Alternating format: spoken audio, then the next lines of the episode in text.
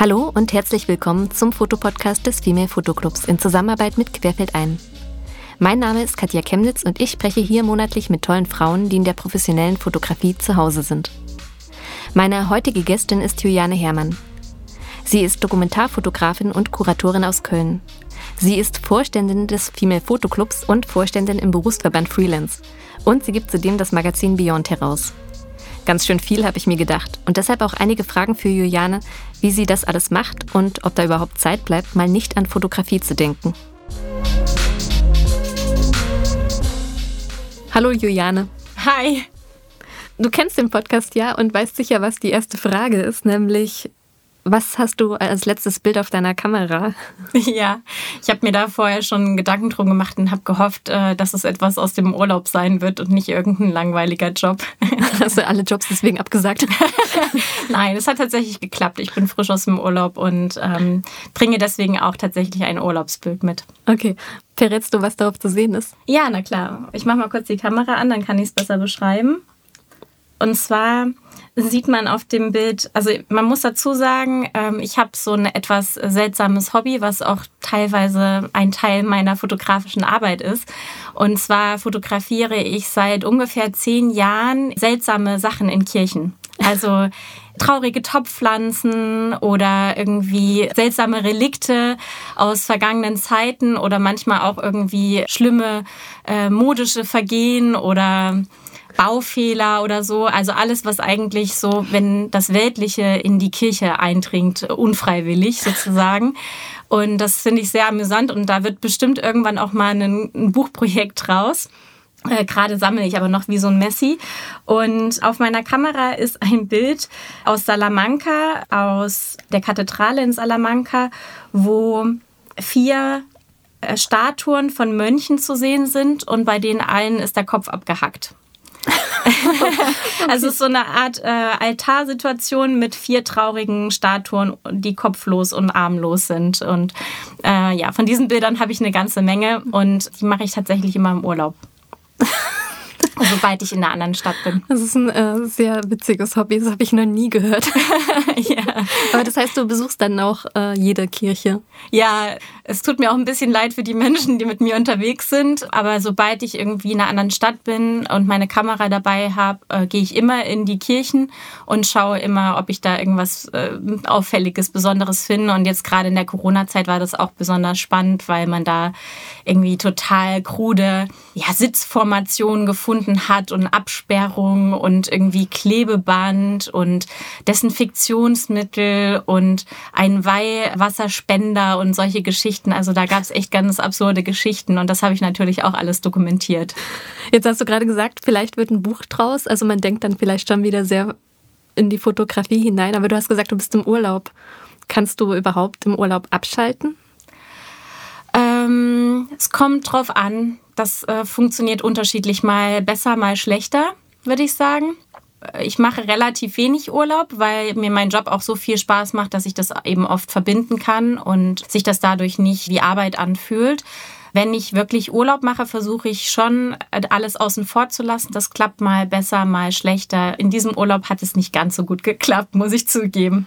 Okay. Ja, es ist so ein bisschen habe ich das Gefühl, so eine selbstständigen Krankheit. Ja, das stimmt. Also ich glaube, man kann sich diesen Raum schon versuchen einzuräumen und ähm, ich habe mir das auch teilweise wirklich frei gearbeitet und war dann auch ganz stolz auf mich, wenn ich wirklich mal einen Urlaub Urlaub sein lassen konnte.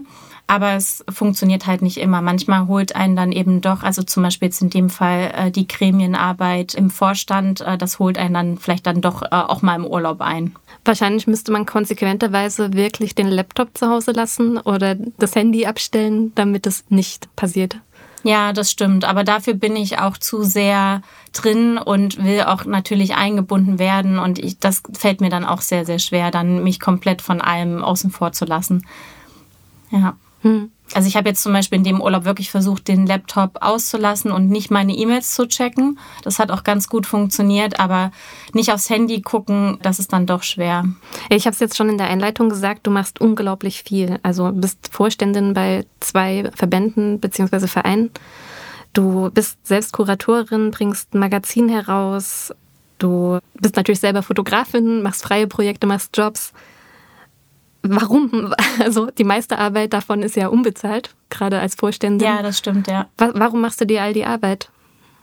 Weil ich gerne einen Mehrwert produzieren möchte und weil es mir auch einfach Spaß macht. Also mir macht es Spaß, anderen Leuten zu helfen und äh, vielleicht auch die Situation von FotografInnen insgesamt zu verbessern. Und jetzt gerade in den letzten Jahren äh, sind mir weibliche Fotografinnen auch ein großes Anliegen und deren Situation und Sichtbarkeit zu verstärken. Und das ist einfach irgendwie ein wichtiger Teil meiner Arbeit geworden tatsächlich. Mhm, dazu kam es dann durch den Female Fotoclub, beziehungsweise so bist du zum Female Fotoclub gekommen. Ja, ich habe dieses äh, Magazin Beyond, das hast du ja schon erwähnt, und die zweite Ausgabe hatte ich Frauen in der humanistischen Fotografie gewidmet. Und da ist mir aufgefallen, dass Frauen oft eben benachteiligt werden und weniger sichtbar sind. Und gleichzeitig ist an anderer Stelle der Female Photo Club aufgepoppt in Berlin. Äh, zuerst als kleine Gruppe und dann äh, ist es aber ganz schnell in andere Orte in ganz Deutschland expandiert. Und dann habe ich angefangen, die Gruppe hier in NRW mit aufzubauen. Und ja, dadurch kam das dann, dass ich da so ein bisschen peu à peu äh, reingerutscht bin und äh, jetzt auf einmal doch äh, recht aktivistisch unterwegs bin, genau. Und ähm, seitdem wir den Verein gegründet haben, 2020, bin ich da halt auch im Vorstand vom Verein tätig. Und gleichzeitig bist du auch Vorständin bei Freelance. Genau. Freelance ist auch ein Berufsverband, aber es ist keine Konkurrenz, muss man ganz klar sagen. Nee, genau. Und also was heißt auch? Also äh, der Female Photo Club ist auf jeden Fall kein Berufsverband, mhm. sondern wir sind quasi ein, ein Interessenverband sozusagen. Ne? Also wir kümmern uns wirklich um die Sichtbarkeit von Frauen in der Fotografie primär und äh, wollen die Situation von weiblichen Fotografinnen verbessern. Bei Freelance ist das ja viel breit gestreuter. Also Freelance bietet zum Beispiel eine Rechtsversicherung oder eine Rechtsberatung an und auch viel mehr Feedback oder, oder Hilfe im beruflichen Alltag und ähm, setzt sich eben auch für die Rechte der FotografInnen ein, zum Beispiel bei Agenturen oder bei Verwertungsgesellschaften. Also das ist schon nochmal eine deutlich andere Ausrichtung und ich sehe da auch keine Konkurrenz. Mhm. Es gibt ja noch einige andere Verbände. Ich weiß, du bist auch noch in der DGPH selbst als Mitglied. Mhm. Wie sucht man sich eigentlich einen Verband? Weil es gibt ja sehr, sehr viele verschiedene. Um noch ein paar zu nennen, ich glaube, BFF gibt es noch. Es gibt noch einen Verband für Architekturfotografen und oder PIC, okay. also so ein, so ein relativ kleiner Verband. Ja, ähm, ja, wie sucht man die oder wie findet man die? Ich würde sagen, eben um indem man guckt, äh, wer die eigenen Interessen am besten vertritt. Ne? Also äh, Freelance ist aus der Historie heraus eher für FotojournalistInnen gewesen und heute äh, stellt sich Freelance aber auch viel breiter auf. Der BFF kommt eher aus der werblicheren Fotografie heraus. Also die haben schon auch teilweise andere Profile und ich glaube, das Wichtigste bei all diesen Verbänden ist der Austausch untereinander. Dass man andere FotografInnen hat, mit denen man sich austauschen kann, wo man den Kontakt sucht. Auch äh, zur Professionalisierung. Also die bieten auch oft tolle Workshops und Vorträge an oder äh, lokale Meetups. Genau. Hm. Beim Freelance weiß ich sogar, dass man auch als Nichtmitglied da durchaus mal mitkommen kann, reinkommen kann, um zu gucken, ob einem das gefällt. Ja, genau. Ob das passt. Ja, klar, das macht ja, auch, macht ja auch total Sinn. Also man, man will ja nicht die Katze im Sack kaufen, sondern man will ja auch erstmal schauen, äh, ob die Leute oder ob der Verband zu einem passen. Wir sind ja hier auch im Podcast des Female Fotoclubs und ich habe dich jetzt als Expertin, ähm, deswegen vielleicht nochmal ganz konkret die Frage, was der Female Fotoclub genau macht, ist und warum es wichtig ist, Mitglied zu werden. Ja, im Unterschied zu den anderen Berufsverbänden, die wir jetzt gerade eben schon genannt haben, engagiert sich eben der Female Fotoclub speziell für die Sichtbarkeit von Fotografinnen und ist halt ein, ja, ein geschützter Raum, ein, ein Safe Space für Frauen, weil ganz oft in den alteingesessenen Berufsverbänden die Frauen sich eben nicht so wiedererkennen ähm, oder dann sich auch nicht trauen, zum Beispiel in den Lokalgruppen oder in den Online-Diskussionen so einzubringen, weil ja dann oft irgendwie bei Technikfragen äh, sie zum Beispiel abgetan werden oder ja, einfach das Selbstbewusstsein auch oft nicht da ist, sich dann so in den Vordergrund zu stellen. Und dafür bieten wir halt einen Safe Space. Also ich glaube, das ist mit einer unserer Haupttätigkeiten natürlich neben dem, was wir an Öffentlichkeitsarbeit machen. Hm. Aber müsste man dann nicht aus logischer Konsequenz sagen, du bist doch Vorständin bei Freelance, ist es nicht einfacher, dann diesen Verband besser zu gestalten, sodass sich da auch Frauen wohlfühlen?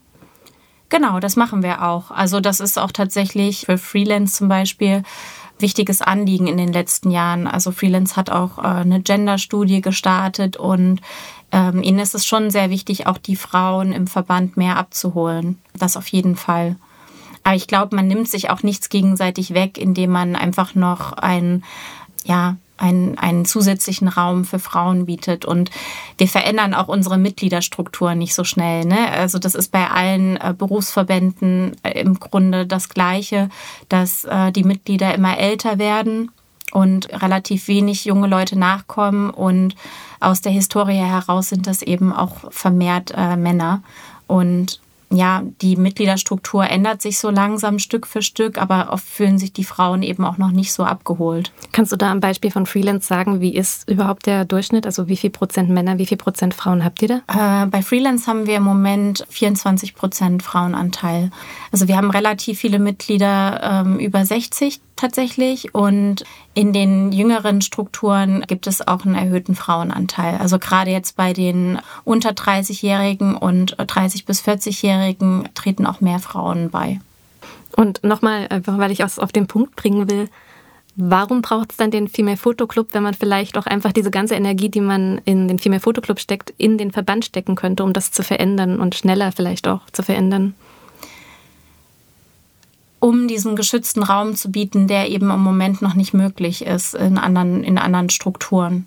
Äh, das würde ich sagen. Und wirklich als Alleinstellungsmerkmal Frauen zu fördern und sich das herausnehmen zu können. Weil wenn ich mich jetzt nur darauf bei Freelance oder im BFF äh, zum Beispiel konzentrieren würde, dann hätte ich auch ganz schnell ganz viel negatives Feedback von all den Männern, die sich dann eben dort auch vernachlässigt fühlen. Ähm, sondern es ist ja schon wichtig, dass wir alle abholen und alle mitnehmen. Und natürlich äh, geht es auch darum, die Strukturen für Frauen auch in den alteingesessenen Verbänden zu verbessern. Und man muss auch sagen, das finde ich immer irgendwie, das klingt immer so ein bisschen lapidar, aber am schönsten wäre es für mich, wenn der Female Photo Club sich irgendwann selbst abschaffen würde, weil er einfach überflüssig wird. Ne? Also, dass wir sowas gar nicht mehr brauchen, dass wir nicht mehr darauf aufmerksam müssen, dass äh, Frauen nach wie vor benachteiligt werden oder ähm, schlechter bezahlt werden, äh, dass Frauen weniger sichtbar sind. Es wäre toll, wenn das irgendwann einfach nicht mehr der Fall wäre. Mhm.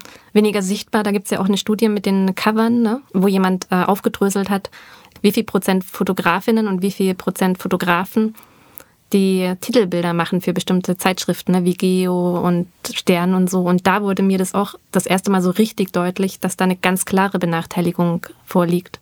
Weil das waren äh, erschreckend. Also ich glaube, in manchen Magazinen war einfach null Prozent. Ja das einzige Magazin, glaube ich, wo es dann mehr Frauen war, war El Eltern, Kind. Genau, das Elternmagazin. Das war dann wieder so Stereotyp. Genau, da muss man auch sagen, da fallen, also das ist uns, das wollen wir genauso wenig. Es ist ja nicht so, dass Frauen jetzt nur irgendwie auf äh, Kinder kriegen und äh, Familie reduziert werden wollen, sondern dass wir genauso alle Themen bearbeiten wollen und können wie auch Männer. Und ich glaube, das ist ja für alle von Vorteil. Davon, also davon können wir alle profitieren, wenn die Sichtweisen äh, diverser werden, zum Beispiel auch in den Magazinen. Ja, oder wenn Männer einfach die gleichen Möglichkeiten haben, zum Beispiel Babys zu fotografieren, ohne absolut, blöd absolut. angeguckt zu werden. Ja, ja. total. Hast du eigentlich manchmal Angst bei all diesem Engagement, was du hast, deine eigene Fotografie aus dem Blick zu verlieren? Ja, tatsächlich in den letzten Jahren ist es immer mehr der Fall, aber weniger, dass ich Angst habe, meine Fotografie aus dem Blick zu verlieren, sondern eher, es ist halt ein zeitliches Problem. Ne? Also für Freelance und den Female Photo Club ähm, mache ich schon sehr viel ehrenamtliches Engagement und was dann zeitlich hinten bei runterfällt, ist dann tendenziell eher meine freie künstlerische Arbeit. Hm. Ähm, ich würde mal zu unserer ersten Kategorie kommen, um dich noch ein bisschen besser kennenzulernen. Und das ist die sehr beliebte Entweder-Oder-Kategorie. Selbsterklärend, ich sag dir immer zwei Begriffe und du musst dich für einen entscheiden. Alles klar. Entweder oder.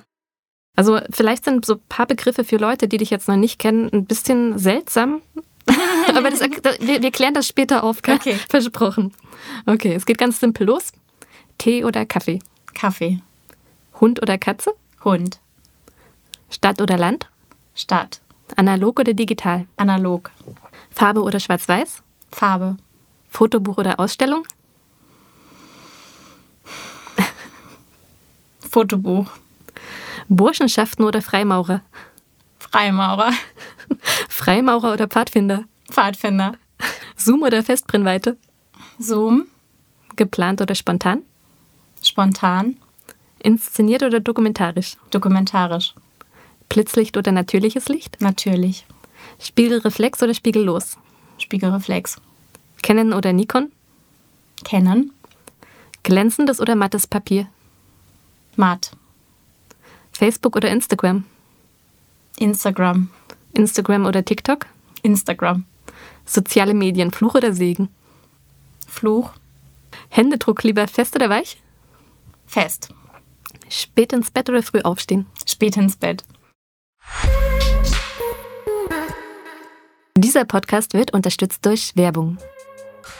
Seit der Podcast besteht, ist Tamron unser Partner und wir haben gerade in den Entweder-Oder-Fragen gesagt, bei Zoom oder Festbrennweite hast du Zoom gesagt. Ja, das und stimmt. Ich, ich kenne dein, äh, eins deiner Lieblingsobjektive. Ja. Das ist ein Zoom-Objektiv von Tamron. Ja, genau.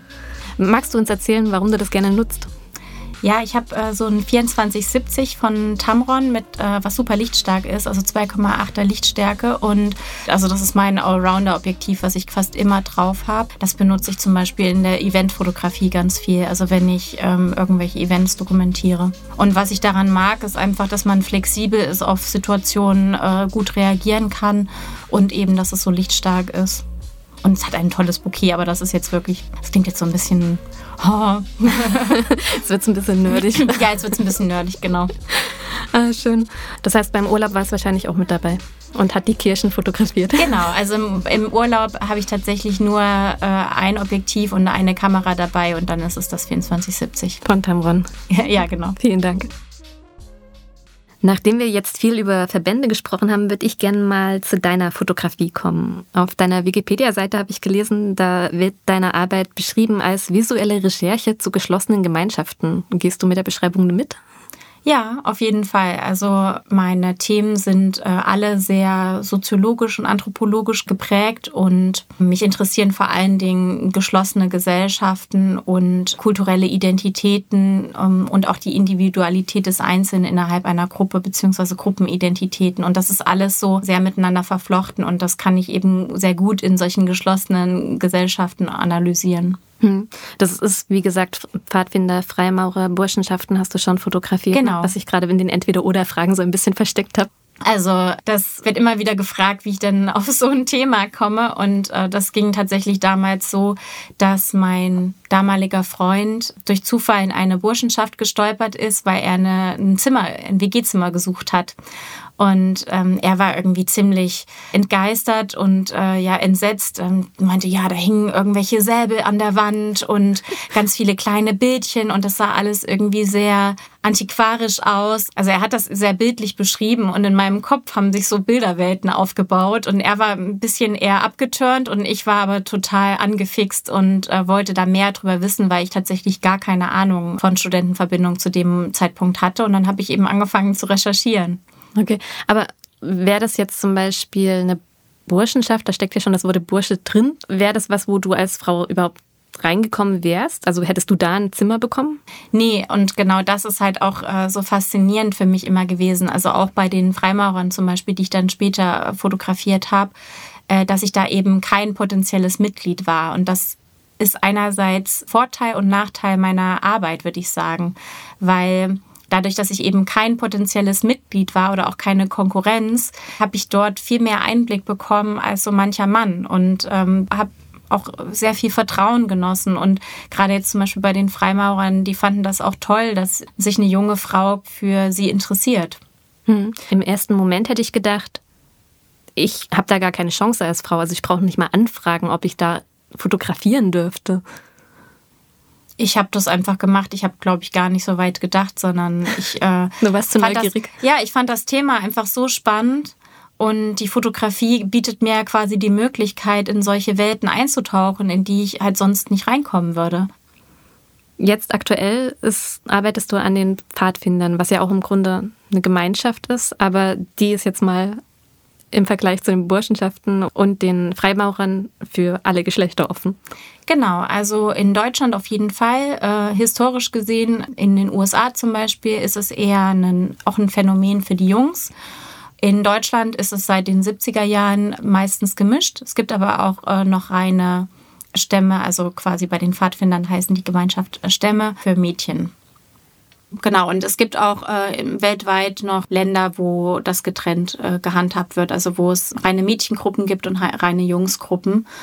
Und meine Intention war aber auch so ein bisschen, ja, von diesem Stigma wegzukommen, dass ich jetzt nur reine Männerbünde fotografiere. Das ist zwar tatsächlich was, was mich sehr fasziniert und sehr interessiert, ähm, aber ja, ich wollte durch die Arbeit an den Studentenverbindungen und bei den Freimaurern hatte ich dann so ein bisschen den Ruf als Fotografin der Männerbünde, was ja auch nicht ganz falsch ist, aber ich äh, wollte dann eben auch gezielt so ein bisschen äh, leichter arbeiten und auch zeigen, dass ich auch mit anderen Verbindungen quasi ganz gut zurechtkomme. Und ähm, bei den Pfadfindern ist auch tatsächlich vieles ganz anders äh, als bei den anderen und aber auch manche Sachen sehr ähnlich. Ja? Ja. Also es sind natürlich sehr viel jünger wahrscheinlich die Mitglieder. Erstmal ja. dadurch wird es wahrscheinlich anders, aber mich würde jetzt natürlich interessieren, was ist denn ähnlich, weil ich sehe gar keine Verbindung zwischen den Gruppen.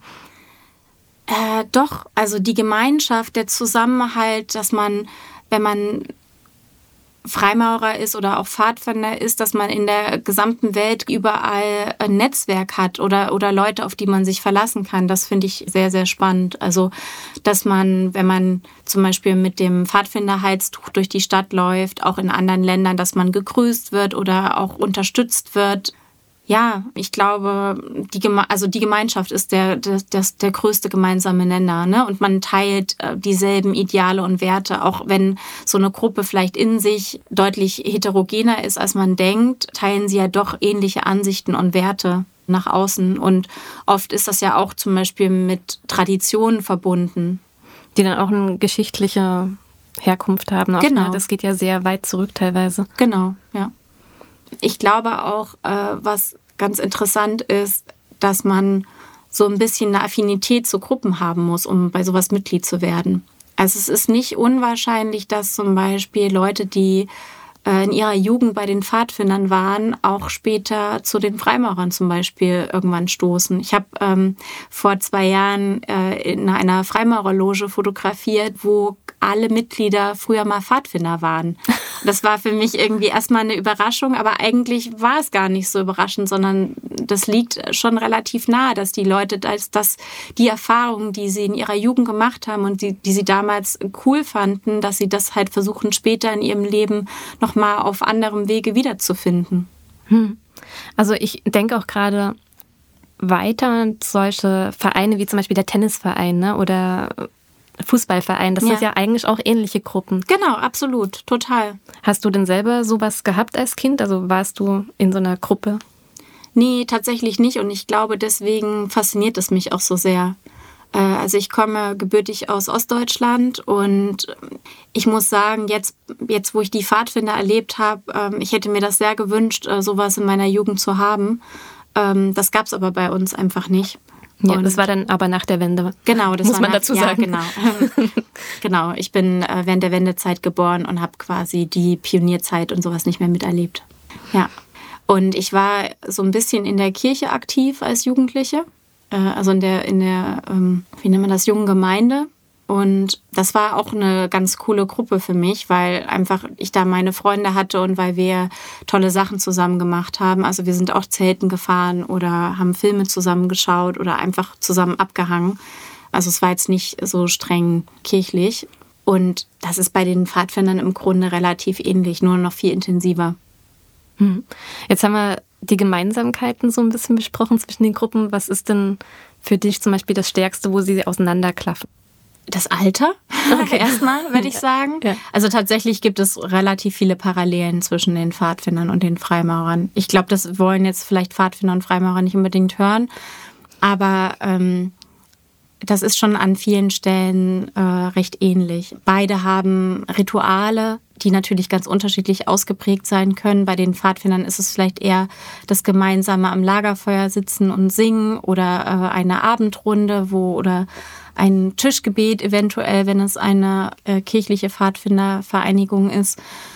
Und bei den Freimaurern äh, gibt es zum Beispiel auch Rituale, ne, wo es um die Arbeit an sich selbst geht. Und bei den Pfadfindern ist es eher so ein bisschen von außen quasi, dass man versucht, die, die, seine Umwelt zu verbessern. Und bei den Freimaurern ist es eher von innen heraus, dass man versucht, an sich selbst zu arbeiten und damit eben auch sein Umfeld positiv zu beeinflussen. Mhm. Was ich gerade spannend finde, ist, wenn du das erzählst, frage ich mich, wie hält man sowas überhaupt in einem Foto fest? ja. Ja, das ist gar nicht so einfach. Ich habe auch äh, tatsächlich, als ich bei den Pfadfindern das Projekt angefangen habe, dachte ich, naja, ich kann ja das äh, Fotoprojekt, was ich bei den Freimaurern gemacht habe, relativ gut eins zu eins adaptieren und auf die Pfadfinder übersetzen. Äh, weit gefehlt. Das hat überhaupt nicht funktioniert, wirklich. Also ähm, vielleicht kann man kurz erklären bei den Freimaurern, wie du da gearbeitet hast. Ja, ähm, ich habe mir erstmal als Außenstehende das sehr lange angeschaut, wurde zu Gästeabenden eingeladen und habe mir das Vertrauen erarbeitet, bevor ich überhaupt angefangen habe zu fotografieren. Mhm. Äh, meine Projekte sind ja alles äh, Langzeitprojekte und bei den Freimaurern habe ich zum Beispiel fünf Jahre fotografiert insgesamt.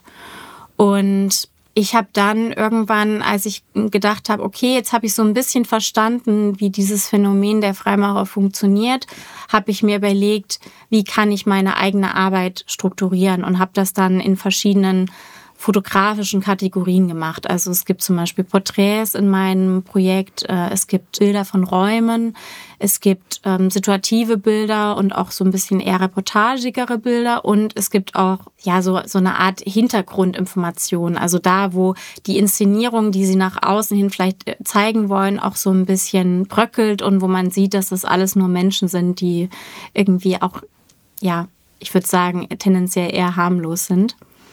Und als ich dann mein Projekt mit den Pfadfindern gemacht habe, dachte ich, na ja, diese Kategorien, das kann ich ja ganz gut übersetzen. Dann sind die Porträts sind die Porträts und die Räume sind dann vielleicht eher die Natur, äh, in der sie sich bewegen. Und ähm, situative Momente habe ich ja auch. Das hat aber gar nicht so funktioniert, weil die Pfadfinder einfach viel aktiver sind und da viel mehr passiert und ähm, dadurch sind die Bilder halt auch viel reportagiger geworden und äh, da ist viel mehr Action drin. Auch der Bezug zu den Pfadfindern war ein ganz anderer. Bei den Freimaurern war ich immer die Außenstehende. Ich wurde zwar sehr, sehr nett behandelt, wirklich sehr zuvorkommend immer aufgenommen. Aber ich war trotzdem eine Außenstehende. Ich war trotzdem nach wie vor eine Frau. Ich war Fotografin. Ich war jung und ähm, habe da ja trotzdem irgendwie nicht so ganz hingehört und habe diese Position auch so ein bisschen ausgenutzt oder genossen teilweise. Und bei den Pfadfindern war das so, die haben mich vom ersten Moment an integriert. Da war ich auf einmal eine Erwachsene und das, eine erwachsene Person ist natürlich auch irgendwie eine Person, die mit Verantwortung übernimmt, die mitleitet und ähm, die von den Kindern auch einfach eingespannt wird und dann auf einmal abends beim äh, ins Bett gehen helfen muss oder äh, mitkocht oder ja auch mal mit einem Machtwort sprechen muss, wenn es irgendwo drunter und drüber geht. Und ähm, das war so eine komplett neue Position für mich als Fotografin, weil ich eigentlich immer ganz gerne die Außenstehende war vorher. Ja, und die neutral bleibt. Ne? Genau. Ja, also Neutralität ist natürlich so ein schwieriger Begriff in der Fotografie, aber schon, ich habe immer schon versucht, ähm, so neutral wie möglich auch an Dinge heranzugehen. Und auf einmal bin ich mittendrin und bin vielleicht doch nicht mehr so neutral, äh, wie ich immer eigentlich gedacht habe. Oh. Du hast auch gerade gesagt, dieses Neutral, das passt nicht ganz, vielleicht so differenzierter einen Blick drauf haben. Ähm, wie ist das jetzt zum Beispiel, wenn man Pfadfinder haben vielleicht keinen so kritischen Ruf, aber bei den Freimaurern oder Burschenschaftlern, da ist es ja dann schon ein bisschen anders. Wie gehst du mit sowas um? Äh, viele der Phänomene, die mich faszinieren oder die ich auch fotografiere, ähm, sind auch mit Vorurteilen behaftet. Also jetzt gerade bei den Studentenverbindungen und auch bei den Freimaurern ist mir das immer wieder begegnet. Und mir war es einfach sehr wichtig, ein differenziertes Bild zu zeigen, also diese Phänomene von Grund auf zu verstehen. Deswegen sind meine Projekte auch oft so lang, weil ich eben wirklich äh, einmal das ganze Ding verstanden haben will, bevor ich mir eine Meinung darüber bilde. Und oft ist es eben so, auch gerade in der Reportagefotografie, dass man irgendwo hingeht und schon seine vorgefertigte Meinung hat und dann einfach eine Arbeit produziert und das in ein, zwei Terminen abarbeitet.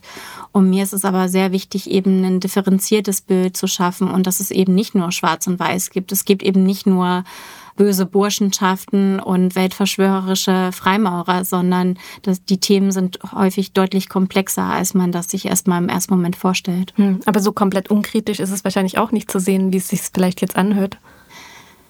Nee, genau. Und da muss man natürlich auch seine eigene Position und Sichtweise zu beziehen. Also bei den Freimaurern war das zum Beispiel so, dass ich dann festgestellt habe, die große Weltverschwörung habe ich da jetzt eher nicht gefunden. Und mein Anliegen war, dass ähm, diese sehr überinszenierten Räume und dieser Mythos, der das Ganze umgibt, das auch so ein bisschen vielleicht äh, zu erden und dabei jetzt aber nicht dem den ganzen Zauber zu nehmen, sondern auch so ein bisschen ähm, das aufrechtzuerhalten, sondern einfach zu zeigen, na, das sind ganz normale Menschen und wenn du Interesse daran hast, was die machen, dann guck sie doch einfach an und mach dir selber ein Bild. Also das ist mir immer ganz wichtig, dass man sich selber seine Meinung macht.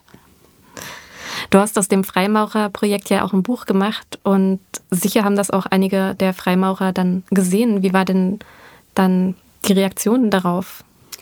Also das war tatsächlich sehr überraschend. Ich habe das als Crowdfunding dieses Buch finanziert und wusste am Anfang gar nicht so richtig, wer meine Unterstützer sein werden. Und das waren am Ende größtenteils die Freimaurer selbst, die irgendwie sehr stolz darauf waren, Teil dieses Projektes zu sein oder in meinem Buch vertreten zu sein. Und das meiste Feedback, was ich bekommen habe, war sehr positiv von den Freimaurern, weil die gesagt haben, endlich hat sich jemand die Zeit genommen, um dieses Phänomen wirklich äh, verstehen zu wollen und eben nicht nur irgendwelche stereotypen Bilder abzuarbeiten, sondern das ist auch was, was ich meinen Enkelkindern geben kann, um zu erklären, was ich da eigentlich jede Woche mache. So, das fand ich ein ganz schönes Feedback, weil ich eben aber auch versucht habe, immer ihre Regeln und Grenzen zu respektieren. Also nicht sie zu irgendwas zu zwingen, was sie nicht wollen oder zu zeigen, was eigentlich gar nicht gezeigt werden darf, sondern ich habe versucht zum Beispiel, wenn ich gemerkt habe, da gibt es etwas, was ihnen besonders wichtig ist in der Gemeinschaft äh, oder zum Beispiel in den Ritualen, die ich eben nicht fotografieren durfte, dann habe ich versucht, Analogien zu finden und andere Wege, wie ich ähm, das Gleiche in einem Bild eben transformieren kann. Und das hat, glaube ich, ganz gut funktioniert. Hast du vielleicht ein Beispiel, dass man sich das besser vorstellen kann? Ja, es gibt zum Beispiel ein Bild, das nennt sich Bruderkette. Ähm, da sind äh, drei Männer zu sehen, die ähm, alle äh, im Anzug, aber quasi nur im Hemd und Sakkohose zu sehen sind. Und ähm, die haben alle die Hände so übereinander verschränkt. Und das ist eine Geste, die ähm, eben aus einem Ritual ist, die ich eigentlich nicht im Ritual fotografieren könnte. Aber ich habe dann die Freimaurer gebeten, diese Szene mit mir zu stellen, weil die Szene an sich eben nicht ja nicht äh, verboten ist oder äh, dass ich die zeigen kann. Und diese, diese Szene ähm, gibt aber für mich total viel Aussage darüber, was die Freimaurer ausmacht, nämlich die enge Verbindung und ähm, diese Bruderschaft und diese weltumspannende Kette der Freundschaft. Hm. Hast du auch Kritik bekommen für das Buch? Ähm, tatsächlich eher nicht, weil ich glaube, dass meine Sichtweise schon sehr differenziert ist äh, und schon auch kritisch. Also ich glaube tatsächlich, dass es manchen Freimaurern eher schon zu weit ging. Also, dass sie dann irgendwie das so ein bisschen sich entzaubert gefühlt haben oder dass sie, dass ich etwas, ein bisschen was von ihrem Mythos weggenommen habe. Das waren aber, also es waren echt wenige, die das kritisiert haben. Und ähm, aus der fotografischen Perspektive heraus habe ich tatsächlich äh, nur positives Feedback bekommen. Hm. Jetzt hast du schon gesagt, du hast fünf Jahre lang daran gearbeitet. Bei den Pfadfindern sind es jetzt auch schon ein paar Jahre. Ja. Wie, wie lange ist es da?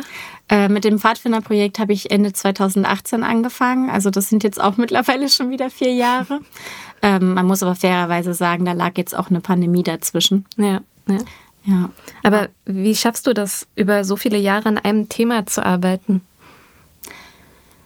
Für mich äh, bedeutet die Arbeit in diesen freien Projekten auch so ein bisschen, also das gibt mir sehr viel Kraft und Energie aus dem äh, Alltagsgeschäft, aus der angewandten Fotografie, mit der ich mein Geld verdiene, halt äh, heraus einfach meine eigenen Interessen zu vertreten oder auch ähm, vor allen Dingen neue Menschen kennenzulernen, in andere Mikrokosmen einzutauchen.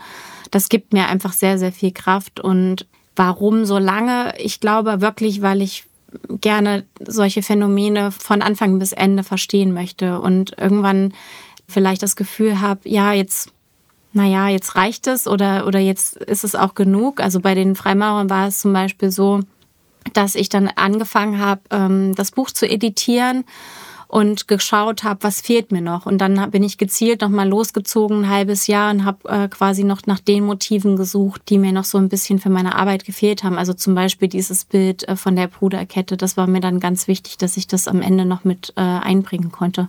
Mhm. Das heißt, das ist so ein bisschen ein natürlicher Prozess, wo du dann merkst, okay, jetzt wird es langsam dem Ende entgegengehen. Ja, auch ich glaube, wenn, wenn es sich immer wieder doppelt oder wenn du das Gefühl hast, jetzt kommt nicht mehr so viel Neues dazu, dann ist es für mich ein ganz guter Moment äh, zu sagen, okay, dann beende ich das Projekt jetzt.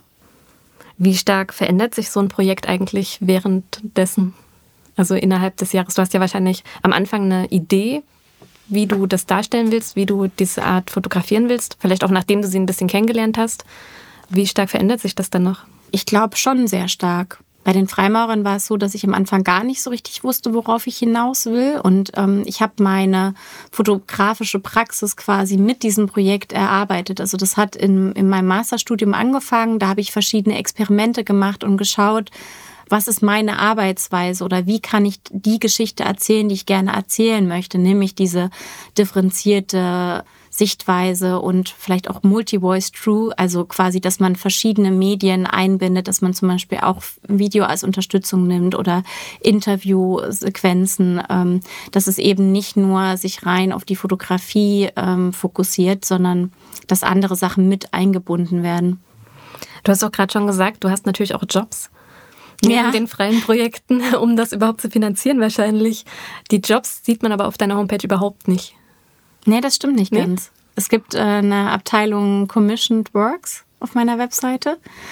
Ähm, ich habe mich aber auch äh, sehr lange ähm, schwer getan, überhaupt angewandte Arbeiten zu zeigen, weil ich eben auch eher über meine freien Arbeiten wahrgenommen werden wollte. Aber die bezahlen eben nicht die Miete. Und Kunden sind aber tendenziell eher so, dass sie nicht verstehen, dass wenn man in der freien Arbeit zum Beispiel auch Gebäude oder Innenräume fotografiert oder reportagige Aufnahmen macht oder Porträts, dass man das dann natürlich auch angewandt für Businesskunden oder für Magazine machen kann. Viele schaffen diesen Sprung nicht. Deswegen habe ich vor ein paar Jahren, als ich meine Webseite umgebaut habe, tatsächlich auch einen Teil für angewandte Arbeiten eingepflegt. Es ist aber faktisch nicht möglich, ne? wenn man fünf Jahre an einem Projekt arbeitet, das bezahlt einem niemand, dieses Projekt. Ach na ja, ich bin mittlerweile ganz gut darin, auch Förderungen zu beantragen oder zu schauen, dass ich Stipendien bekomme, dass zumindest meine Reisekosten übernommen werden und mein Materialaufwand. Also ich fotografiere auch äh, in den Projekten häufig noch äh, analog. Und dann habe ich natürlich Entwicklungskosten, ich habe Filmkosten, ich habe Scankosten und so weiter. Und ich habe jetzt zum Beispiel für das äh, Pfadfinderprojekt ein Stipendium der VG Bildkunst bekommen. Und ich schaue schon, dass, ja, dass ich die Projekte auch irgendwie anders äh, noch finanziert bekomme. Also, dass ich nicht nur auf den privaten Kosten sitzen bleibe. Ja, ja ich habe mich gefragt, wenn es angenommen, es würde ein bedingungsloses Grundeinkommen geben. Ja. Würdest du dann noch angewandt arbeiten? Das ist die Frage, ob das bedingungslose Grundeinkommen zum Leben reichen würde. Ja, das, das würde es in unserer Utopie. In unserer Utopie würde. Dann würde ich wahrscheinlich nicht mehr angewandt arbeiten, nee. Aber es ist auch nicht so, dass du es dass du's hast oder dass, dass du machst Nein. es schon auch gerne. Genau, und ich, ähm, ich arbeite auch viel lieber angewandt und ich kann ja auch fotografieren. Ich arbeite viel lieber angewandt, als dass ich jetzt zum Beispiel Kellnern oder Taxi fahren würde. Ja, ist ja so. Viele Künstler ähm, suchen sich ja dann einen Job, der gar nichts mit ihrer Kunst zu tun hat, äh, weil sie eben ähm, das auch nicht vermischen wollen. Und ich glaube, wir haben als FotografInnen ein Privileg, dass wir das nicht vermischen müssen und trotzdem mit unserer angewandten Arbeit Geld verdienen können. Und dafür bin ich sehr dankbar. Und es macht mir tatsächlich auch Spaß, angewandt zu arbeiten. Also ich lerne da ja auch sehr, sehr viele Menschen kennen und tauche in verschiedene Welten ein. Und ähm, das ist ja meistens auch sehr interessant. Also ich könnte mir nicht vorstellen, den ganzen Tag nur Mitarbeiterporträts zu machen, muss ich sagen. ja, ich glaube, das, das versteht jeder und jede. Ja, aber ähm. es gibt ja FotografInnen, denen das total viel Spaß machen, die da drin aufgehen. Ich bin da jetzt eher nicht so der Typ für. Ich bin eher für die Abwechslung zu haben. Ja, aber ich glaube, es ist auch verständlich, dass man sagt, hey, wenn ich, wenn es nicht ums Geld gehen würde, dann würde ich natürlich das fotografieren, was ich mir selber aussuche. Absolut, ja. ja. Ja, und dann natürlich auch ist es ja auch wieder ein Zeitfaktor. Dann hätte ich ja noch mehr Zeit für meine freien Arbeiten, wenn ich jetzt nicht angewandt arbeiten würde. Hm. Wenn es natürlich, wenn ich, also wenn ich Hochphasen habe, wo ich einfach viel angewandte Jobs habe, in der Zeit steht die freie Arbeit auch einfach hinten an, weil natürlich muss ich auch irgendwo ja, mein, mein Geld für Essen, Miete, äh, Altersvorsorge und so weiter verdienen. Ja, ist ja wichtig. Ja. Ich würde gerne zur nächsten Kategorie kommen. Da kommen wir auch nicht so weit weg von dem äh, bisherigen Thema, weil ich habe mir natürlich ein Bild ausgesucht in der Kategorie Ein Bild von dir, das mit dem aktuellen Projekt zu tun hat und das zeigt ein Porträt einer Pfadfinderin. Ein Bild von dir. In der Kategorie ist es so, dass ich kurz das Bild beschreibe und wir dann vielleicht ein bisschen ganz konkret sprechen, wie dieses Bild entstanden ist und was die Hintergedanken vielleicht auch sind. Mal ja, schauen. sehr gerne. Also man sieht eine sehr junge Frau, lächelnd in der Natur. Das ist ein Porträt und sie trägt Pfadfinderkleidung und sie steht etwas unsicher. Also die, die Finger sind so ein bisschen, es wirkt nicht sehr natürlich, wie sie steht, aber das Lächeln ist sehr natürlich. genau, meine, meine Frage ist, äh, ich, ich weiß, dass das Porträt schwierig ist, jetzt als Einzelnes zu besprechen, weil das eine Serie ist mit ganz vielen PfadfinderInnen, auch aus verschiedenen Ländern, weil wenn man genau hinguckt, ist bei diesem Bild steht auch, glaube ich, irgendwo Äthiopien. Mhm. Also das ist wahrscheinlich eine Pfadfinderin aus Äthiopien und du hast ganz viele verschiedene PfadfinderInnen mit verschiedenen Uniformen und so, aber auf ähnliche Weise fotografiert. Genau. Das äh, ist ein, ähm, ein Teil dieses Langzeitprojektes über die Pfadfinder, ist diese Porträtstrecke mit dem Namen Attitude ähm, wo es darum geht, ja die innere und äußere Haltung der Pfadfinder zu untersuchen. Und ich war 2019 auf dem World Scout Jamboree. Das ist quasi so ein Weltpfadfinderlager mit über 42.000 Pfadfindern aus aller Welt, ähm, was in den USA stattfand. Und ähm, dort waren insgesamt Jugendliche, also zu, im Alter von 14 bis 18, aus über 150 Nationen. Und ich bin über dieses Lager gelaufen und ähm, war etwas orientierungslos und wusste nicht so richtig, wohin mit mir, weil das auch so ein bisschen wie so ein Pfadfinder Disneyland war, äh, was die Amerikaner da veranstaltet haben. Und äh, habe dann angefangen, äh, Porträts von äh, PfadfinderInnen aus der ganzen Welt zu machen. Und in der Arbeit geht es darum, dass die Pfadfinder sich selbst so präsentieren, wie sie selbst wahrgenommen werden möchten. Hm. Das heißt aber, du hast immer jemanden gefragt, kann ich dich fotografieren? Und dann hat die Person wahrscheinlich gesagt, ja, wie soll ich mich hinstellen oder was soll ich machen? Und dann hast du gesagt, ja, mach, was du willst. Also ich bin von Lager zu Lager gezogen und habe dann äh, immer in die große Runde gefragt, ob es jemanden gibt, der quasi sich für mein Projekt fotografieren lassen möchte. Äh, in dem Fall ist das übrigens Glenn Breek aus äh, Äthiopien, äh, die sich da fotografieren lassen hat. Und dann hat sich meistens jemand freiwillig gemeldet, manchmal auch mehrere. Und dann gab es irgendwie einen kleinen Wettbewerb, äh, wer dann am Ende Teil sein konnte von dem Projekt. Also die meisten hat es auch mit Stolz erfüllt, dass sie da ihr Land quasi in, in meinem Projekt vertreten durften. Dann habe ich dann eigentlich gar nicht weiter groß was gesagt. Also ich habe denen immer erklärt, dass ich äh, analog fotografiere und dass ich nur äh, drei Bilder für jede Person habe das heißt, die haben das einfach, sind da mit einer ganz anderen Ernsthaftigkeit rangegangen und sie wussten auch, dass sie sich nicht hinterher abgleichen können. Mhm. Ähm, weil das habe ich auch vorher erlebt, dass äh, dann viele Leute dann sagen, ach ja, zeig mal das Bild und dann eben nochmal ihre Pose verändern oder sich selbst verändern. Und das war eben in der Form nicht möglich, sondern sie sollten sich einfach selbst so zeigen, wie sie sich repräsentieren wollten. Okay, das heißt, du hast wirklich von jedem Land immer nur eine Person fotografiert? Ja, genau. Und dann hattest du drei Bilder. Wie hast du aus den drei Bildern dann noch entschieden, welches es jetzt wird? Also ich habe meistens ein Ganzkörperporträt gemacht, dann eins bis zu den Knien ungefähr und dann noch eins ein bisschen näher dran. Und ich habe hinterher einfach geschaut, welches Bild für mich das beste Bild ist. Okay. Ja, ich fand es spannend. Ich habe auf deiner Homepage kann man ja da auch ein paar Porträts von anschauen.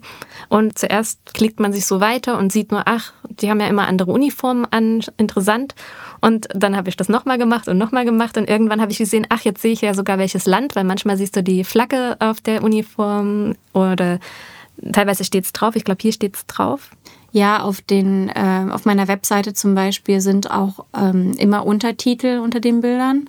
Das ist mir bei der Arbeit auch wichtig, dass man quasi auch ähm, die äh, einzelnen Jugendlichen als Individuen wahrnimmt. Also ich habe immer den Namen und auch das Land, wo sie herkommen, dazu mhm. geschrieben. Und ich habe ähm, neben den Porträts auch kleine Interviews geführt und habe die äh, Pfadfinder gefragt, was Pfadfinderei für sie persönlich ausmacht oder auch was Pfadfinderei in ihrem Land bedeutet. Und ähm, unter vielen der Fotos findet sich eben auch so ein, so ein kleines Statement äh, der jeweiligen Person. Okay, dann muss ich gleich nochmal gucken, was äh, Ihr Statement war. Das hatte ich nämlich jetzt noch nicht gesehen auf die Schnelle. Ah, okay.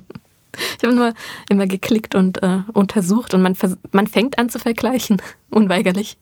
Ja, ähm, das ist aber auch finde ich sehr spannend an der Arbeit. Äh, also ich kann mir die auch sehr gut vorstellen, ähm, so 80 Porträts relativ klein nebeneinander zu zeigen und sich gar nicht einzelne äh, Porträts rauszupicken, weil dann sieht man auch, wie sich vielleicht die Haltung zum Beispiel auch teilweise doppelt. Ähm, also oder man macht, also ich habe eher Kategorien ähm, bezüglich der Haltung gemacht und nicht nach äh, Kontinenten oder nach Hautfarbe oder nach Geschlecht oder sowas, sondern ich fand es eher spannend zu schauen.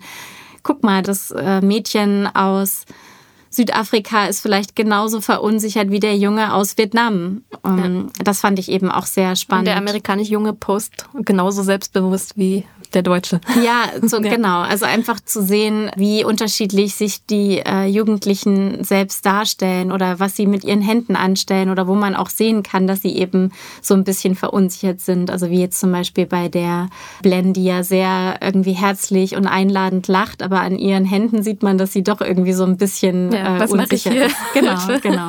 Also das ist äh, vollkommen beabsichtigt. Okay.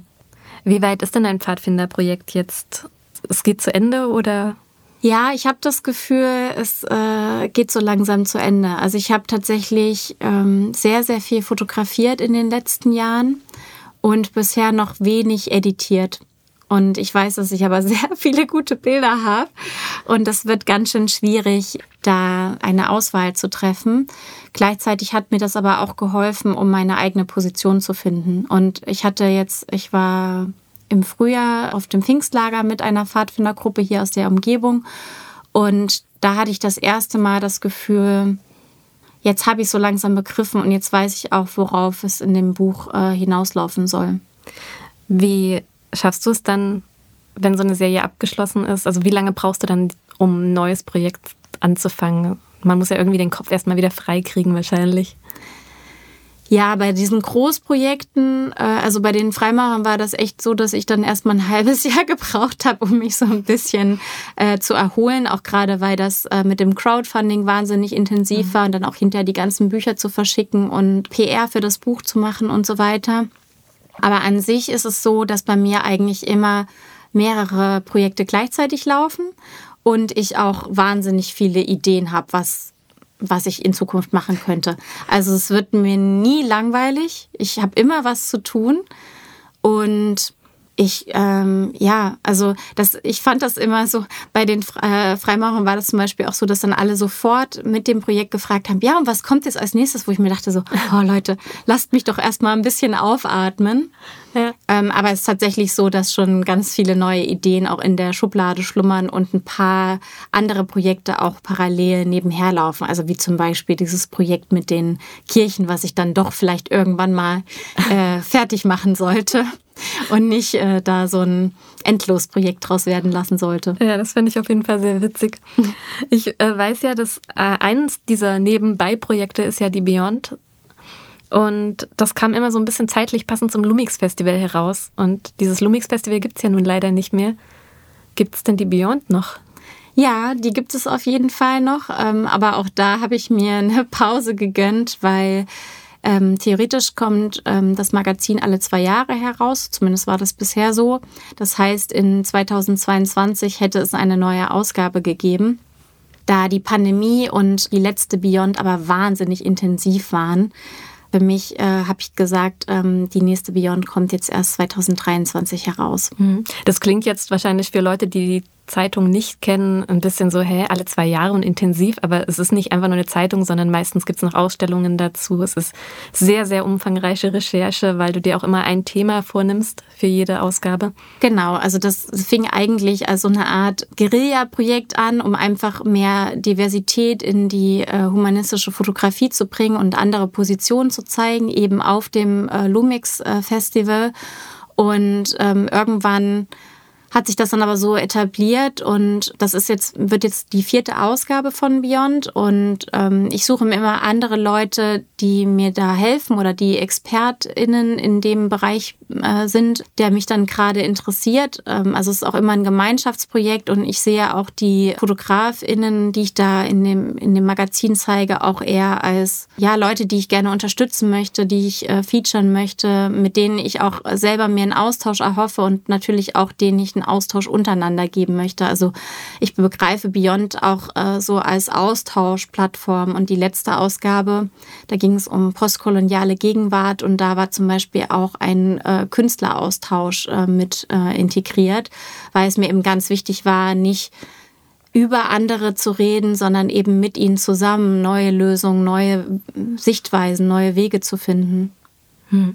Also die erste Ausgabe ging um diese Vielfältigkeit der humanistischen Fotografie, weil es auf diesem besagten Lumix-Festival doch sehr einseitig zuging. Damals ja, ja, ja. genau. Die zweite Ausgabe war dann äh, Frauen in der Fotografie. Ja, genau, Frauen in der humanistischen genau. Fotografie. Die dritte hast du gerade gesagt. Ähm, Postkoloniale Gegenwart, genau. Genau. Hast du schon ein Thema für die vierte oder? Es gibt auf jeden Fall Themen, mit denen ich gerade liebäugel, ähm, aber ich möchte das äh, aktuell noch nicht sagen, weil ich bin da auch noch ganz am Anfang meiner Recherchen und ähm, es wird aber auch monothematisch weitergehen. Okay. Wieder mit Ausstellung wahrscheinlich und viel drumrum. Vielleicht nicht, vielleicht braucht es das diesmal gar nicht. Mal schauen. Ich bin, du warst sehr neugierig. ähm, falls äh, Menschen noch nie davon gehört haben, gibt es diese Zeitung denn noch zu kaufen, auch die alten Ausgaben vielleicht? Ähm, nein, die Zeitung gibt es nicht zu kaufen, denn sie ist kostenlos. Hey. Umso besser. Umso besser, genau. Es gibt eine Webseite äh, beyond-magazin.de und da kann das Magazin bestellt werden und äh, dann quasi für den Preis der Versandkosten äh, verschicken wir das. Und ja, es gibt eigentlich nur noch die dritte Ausgabe. Die anderen sind vergriffen. Okay. Ähm, mit Blick auf die Zeit müssen wir leider schon zur letzten Kategorie kommen. Und das ist quasi die Abschlussfrage. Nenne drei tolle Fotografinnen, die dich faszinieren, geprägt haben oder einfach eine absolute Empfehlung sind. Gerne auch mit einer ganz kleinen Begründung. Ja, ich habe äh, drei Bücher mitgebracht und zwar ja von drei Fotografinnen, die ich ganz toll finde. Die erste ist wahrscheinlich sehr vielen bekannt, äh, Diane Arbes. Ähm, das war tatsächlich meine erste, mein erstes weibliches Role Model in der Fotografie. Also als ich angefangen habe zu fotografieren, hatte ich nur männliche Vorbilder. Und erst im Studium habe ich dann so nach und nach auch äh, Fotografinnen kennengelernt. Und ähm, meine erste große Heldin war Diane Arbes. ja.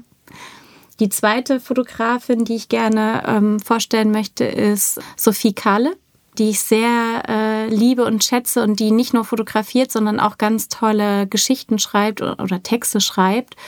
Und ja, was ich an ihren Arbeiten so mag, dass es eben dass sie uns bewusst macht, dass ein Foto am Ende nur ein Foto ist und äh, dass wir dieses Foto in völlig unterschiedlichen Kontexten ganz unterschiedlich lesen können. Und äh, die dritte Fotografin, die ich äh, vorstellen möchte, ist auch aus dem Female Photo Club und äh, eine Fotografin, die ich sehr toll finde und sehr unterstützenswert. Und zwar ist das Franziska Gili. Äh, aus Hannover, die ein super tolles Langzeitprojekt äh, über Frauen, über das Frauenbild in Italien gemacht hat. Ähm, das Projekt heißt äh, Hure oder Heilige. Und ich habe ihre Arbeit letztes Jahr auch ausgestellt und ähm, schätze sie auch als Person sehr und dachte mir, ich möchte jetzt nicht nur Leute zeigen, die sowieso schon total berühmt sind und die jeder kennt oder die vielleicht sogar schon tot sind, sondern eben auch eine ganz aktuelle Fotografin. Sehr gut. Und weil du äh, tatsächlich von allen dreien Bücher mit hast, freue ich mich gleich, diesen Podcast auszumachen und die Bücher zu gucken. sehr gut.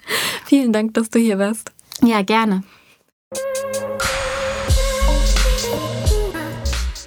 An dieser Stelle einmal vielen Dank für die lieben Nachrichten zum Podcast. Wir freuen uns sehr, dass euch die Gespräche gefallen. Und wir haben eine kleine Bitte. Abonniert doch den Podcast in einer Podcast-App eurer Wahl. Hinterlasst eine Bewertung und, wenn möglich, vielleicht sogar einen Kommentar. Ich weiß, solche Sätze fallen immer wieder und klingen fast wie Floskeln. Aber tatsächlich hilft es uns sehr, um den Podcast weiter zu verbreiten. Habt ihr Anregungen oder Ideen zum Podcast, dann schreibt mir gerne an kk.querfeldein.de.